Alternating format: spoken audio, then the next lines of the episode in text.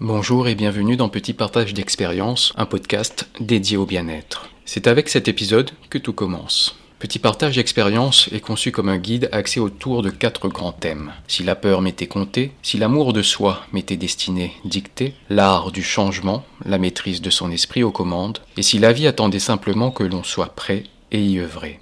Mon parcours de patient en quête de paix m'a permis de mettre en exergue un point essentiel qui anime le mal-être de mes différentes lectures et thérapies, j'ai relevé que la peur était le déclencheur prédominant à la souffrance mentale. La peur nous prend beaucoup, de notre énergie à nos rêves, en passant par notre espace mental. La peur nous empêche de nous réaliser et d'être qui l'on est réellement. Si vous êtes prêts, plongeons dans les méandres de cette émotion.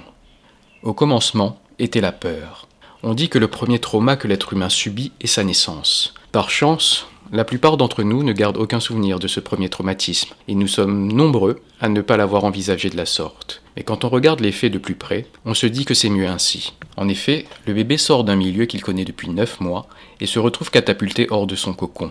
La première respiration donne l'impression d'une brûlure dans les voies aériennes et pulmonaires, d'où les premiers cris, les premières larmes, la toute première panique. Le nouveau-né est assailli par une multitude d'informations inconnues jusqu'alors et incompréhensibles pour lui. Quel est cet endroit? Où suis-je pourraient être ses premières questions.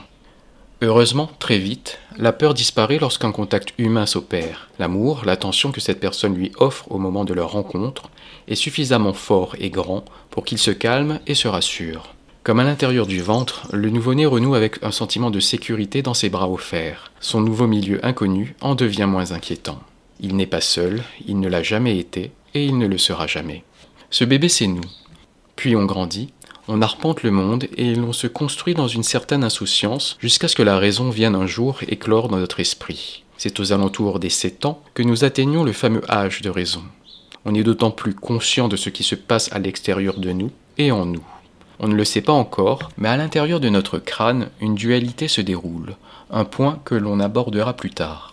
Et pendant que nous gambadons sur le chemin de nos premières années, nous cueillons ici et là une tonne d'informations sur l'environnement qui compose notre existence. Cette absorption s'effectue sans le vouloir et sans vraiment en être conscient. Les études stipulent que la meilleure période d'apprentissage pour l'homme se situe entre 0 et 5 ans. Le cerveau en pleine croissance ressemble à une éponge capable de retenir tout ce qui est à la portée de son appétit. En soi, c'est un formidable mécanisme lorsque la nourriture engloutie est délicieuse et enrichissante sur le plan intellectuel, et si son ingestion nous permet de nous élever. Mais ce fonctionnement a son revers. Consciemment ou inconsciemment, dans le plus redoutable des cas, nous emmagasinons d'innombrables informations sur lesquelles, à mesure, va s'établir notre système de croyance jusqu'à nous conditionner. Système de croyance est le mot-clé de cet épisode. Notre vision du monde se forme à partir de notre système de croyances et c'est là que les problèmes commencent. Notre système de croyances est un ensemble de vérités dites immuables et acquises en fonction de nos propres expériences, mais avant tout par celles des autres, de ce qu'on a entendu ici et là, et qui a été formulé avec une telle conviction que ce ne peut être que la vérité absolue. Si on le dit, c'est que c'est vrai. Mais cette formule devrait être flanquée d'un pas dans tous les cas. Notre esprit a assimilé, voire a été pollué, par les réactions des autres autour de nous. Pour rappel, les réactions ne sont pas des réponses, à savoir une attitude raisonnée, raisonnable par rapport à une situation. Une réaction est un comportement induit par une émotion.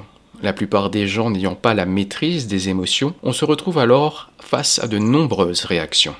On entend souvent dire ⁇ Sa réaction m'a surpris, je ne pensais pas qu'il allait réagir ainsi ⁇ L'émotion surprend, l'émotion nous surprend, nous saisit, c'est un éclair soudain.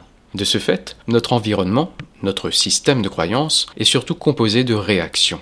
La peur est souvent la première réaction qui induit un comportement déstabilisant.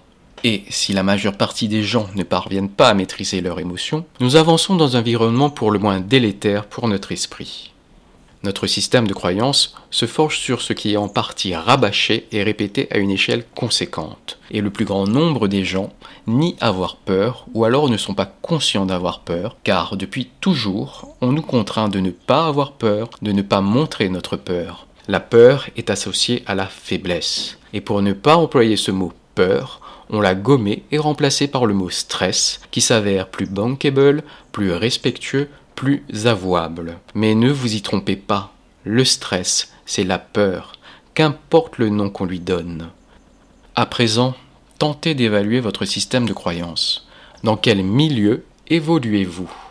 Est-ce dans une eau limpide, c'est-à-dire que votre système de croyance est composé d'éléments positifs?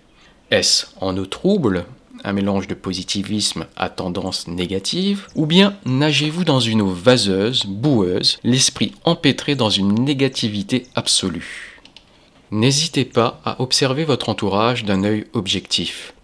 Les personnes qui gravitent dans votre quotidien depuis votre plus jeune âge sont-elles plutôt positives ou pessimistes, ou bien un mélange des deux? Il est essentiel de réaliser à quoi votre cerveau a été nourri durant toutes ces années. Pour la pratique de cet épisode, voici une liste de croyances, des phrases toutes faites. La vie est dure, le succès monte à la tête, on ne peut pas tout avoir dans la vie, l'argent ne fait pas le bonheur, c'est trop beau pour être vrai, le bonheur ne dure jamais, l'amour fait souffrir, le bonheur c'est pour les autres. Vous devez certainement en connaître d'autres. Cet exercice est tout simple. Il suffit de reconstruire ces phrases d'apparence négative en quelque chose de plus positif, de plus constructif. Il existe bien des exemples autour de vous qui démontrent le contraire, vous ne croyez pas? Cherchez et vous verrez. Peut-être que votre résistance vous crie à l'oreille que c'est trop simple. Si vous réussissez à passer outre ces critiques, je vous retrouve au prochain épisode. À bientôt pour un autre petit partage d'expérience.